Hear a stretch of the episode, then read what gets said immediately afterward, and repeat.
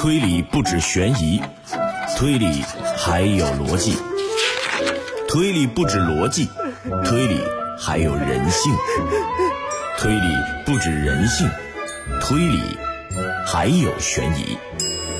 万千推理小说，愿做一枚导游，带你导览猩红之谜。推导钉钉。亲爱的各位朋友，大家好，我是丁丁，又来到推导钉钉的节目当中了。每天都会和大家分享一个推理小案件。在上一期的推导钉钉当中，师爷是从哪一点推断出刘烨被冤枉的呢？这个事情是这样的，我们想一想啊，这个受害人被杀是四月，而且夜里还下着雨，那么天气一定是有些寒冷，就更不需要扇子了。所以啊，哪里有在杀人的时候还带着把扇子呢？明显是为了嫁祸于人。好了，我们这个今天的案件继续来听啊。今天的案件是这样的：一天下午呢，在当地两名警察的协助下，探长周渝明和助手王珞丹在森林公路中截获了一辆走私微型冲锋枪的卡车。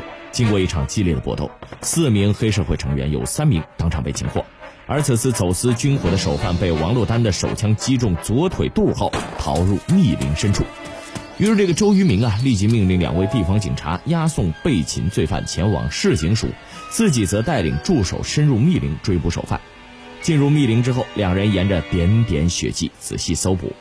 突然，从不远处传来一声沉闷的猎枪射击声和一阵忽隐忽现的动物奔跑声。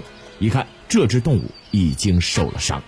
果然呢，当周一鸣和王珞丹持枪追赶到一块较宽敞的三岔路口时，一行血迹竟变成了两行近似交叉的血迹，左右分道而去。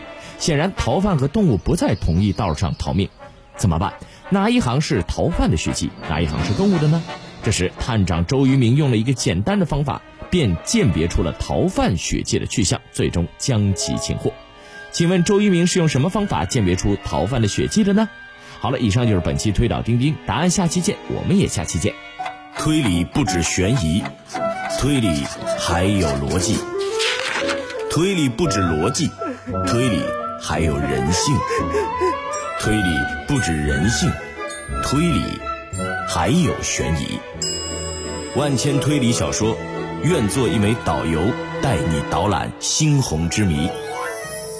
推导钉钉。